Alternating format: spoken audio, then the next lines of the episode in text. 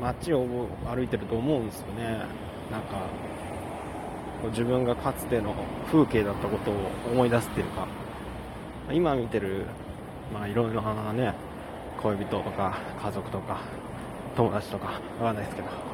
一人とかいっぱい街歩いてるやつ。それ俺からしたら風景の一部なんですけど、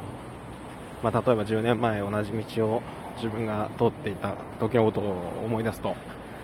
まあ、それも、まあ、人の風景の一部と。でまあなんなら今も僕は誰かの風景の一部っていうことで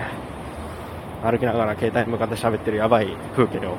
お届けしております。